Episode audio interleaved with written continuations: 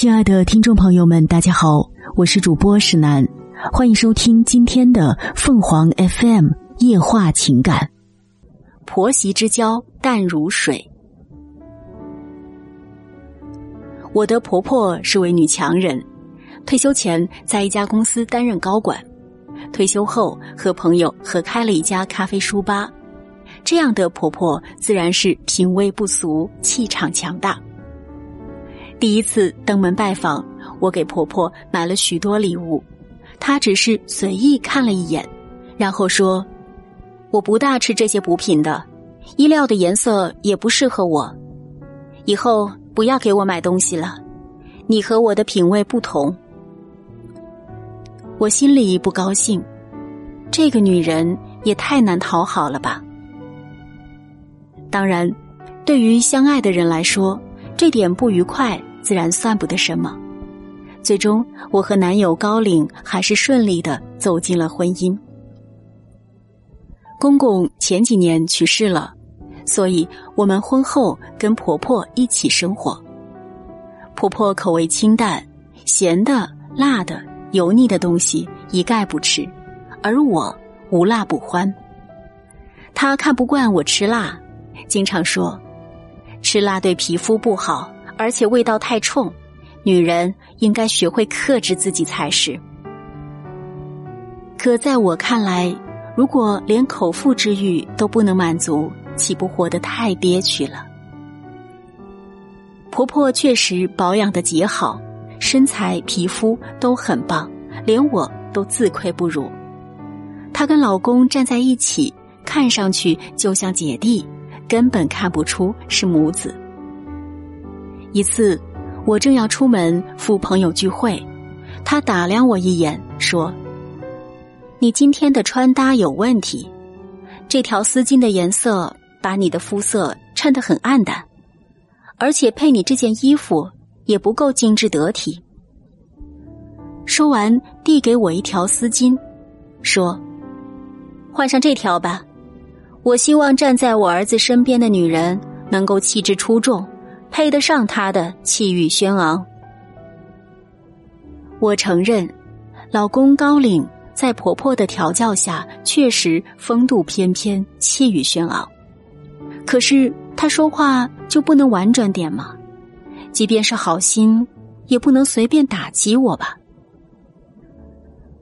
我跟高岭商量，亲爱的，不如咱们俩搬出去单住吧。跟妈一起过日子，我时常有挫败感。高岭瞪了我一眼。我爸去世了，怎么能把我妈一个人抛下呢？再说，我妈一点也不小家子气，你知足吧。婆婆向来不走寻常路，我怀孕后，她只是淡淡的说：“我都要当奶奶了。”不过话说在前面。我可不会帮你们带孩子，我有自己的生活，你们忙不过来，可以请保姆。十月怀胎后，我生了个女儿，在医院里，我妈说，头胎生个女孩挺好的，还可以再生一个，两个孩子有个伴儿总是好的，最好啊再生个男孩。没想到婆婆在一边说。亲家母，你这观念可太落后了。不管男孩女孩，只要把这一个孩子培养好了，就比什么都强。我和我妈面面相觑，婆婆自然不肯给我伺候月子，给孩子洗尿布，所以这份任务就落到了我妈的身上。我妈只得入住我家，照顾我和女儿的饮食起居。不仅不插手，婆婆还干脆搬到一位单身朋友的家里住。婆婆不插手孩子的养育，当然省心，不过我又感觉她好像少了一点人情味儿。生完孩子以后，我的妇科方面一直不大好，开始没太当回事，没想到后来逐渐加重，经常肚子痛，去医院检查。医生建议我做个宫颈癌排查，虽说只是排查，我的心还是瞬间堕入了无底深渊。高岭安慰我说：“只不过是做个排查而已，不会有事的，别想那么多。”可是我控制不住自己，胡思乱想。排查结果要等两周才能出来，等到宣判的日子里，我每一天都度日如年。如果我不在了，女儿朵朵将来不知道要受多少委屈呢？老公粗心大意，婆婆根本指望不上。想到这里，我就心如刀绞，泪如雨下。那两周，高岭尽量抽出时间陪我，对我前所未有的温存体贴。每天晚上都把我搂在怀里，哄着我入睡。没想到婆婆对我的态度也有了转变。她把店里的生意都交给了朋友，天天守在家里做饭、洗衣服。虽然他还是不时的批评我，就是因为平时太不注意饮食，也不注意保养，所以才会生病的。但语气柔和了许多。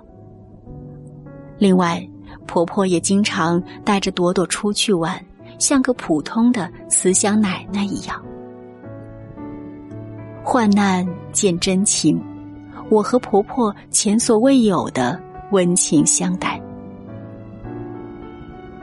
还好，排查结果出来以后，我的身体并无大碍，只是比较严重的炎症，做个手术就没事了。虽是虚惊一场，我也有一种劫后余生的感觉。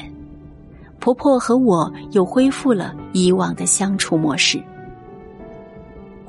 不久，她就买了一套小户型，执意要搬出去住。她说：“我身体目前还不错，你自己生活没问题，所以还是分开住比较好。你们一家三口能自由点儿，我也能清静点儿。既然这次是婆婆自己主动要求搬出去住，高岭自然也不好反对了。”分开住后，平日我们各过各的，互不干扰。